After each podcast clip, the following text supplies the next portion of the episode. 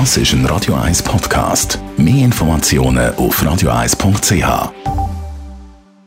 Die grünen Minuten auf Radio 1 werden präsentiert von Energie 360 Grad. Nachhaltige Energie und Mobilitätslösungen für die Welt vom Morgen. Energie360.ch Habt ihr euch schon mal überlegt, Gemüse selber anzubauen? Dafür braucht es nicht unbedingt einen grossen Garten. Das geht durchaus auf dem Balkon oder auf der Terrasse. Und dort kann man mehrere Gemüsesorten problemlos anpflanzen, sagt Daniela Zweigart von der Umweltarena. Ja, grundsätzlich ist der Anbau von Gemüse auf dem Balkon nicht schwieriger.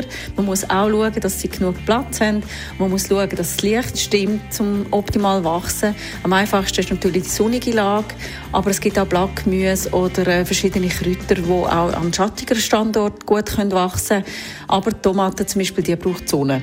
Und auf dem Balkon äh, sehr gut gedeihen tun Gemüsesorten wie Peperoni, Gurken, Radiesli, verschiedene Salate, Herdöpfel oder Tomaten. Was braucht man denn für einen Eigenanbau? Ideal auf dem Balkon sind größere Töpfe, beispielsweise aus Ton oder auch so Balkonkästen, wo man kleinere Salate, Radiesli oder Peterli und so Sachen kann anpflanzen kann.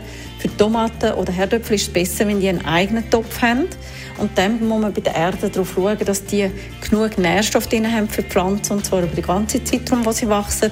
Und für das gibt es im Fachhandel spezielle Pflanzenerden, die eben diese Nährstoffversorgung sicherstellen können.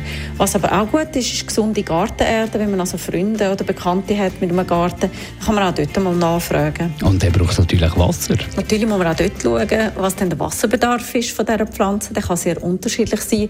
Beispielsweise muss man den Tomaten viel mehr Wasser geben als verschiedene Kräuterarten. Und zum Schluss ist es nicht nur lässig, wenn man die eigenen Sachen kann essen kann, sondern es spart auch Transportweg, was wiederum gut ist für die Umwelt. Besten Dank, Daniela Zweigart von der Umweltarena in Spreitenbach.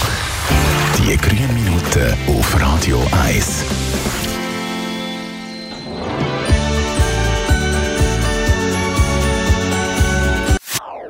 Das ist ein Radio 1 Podcast. Mehr Informationen auf radio1.ch.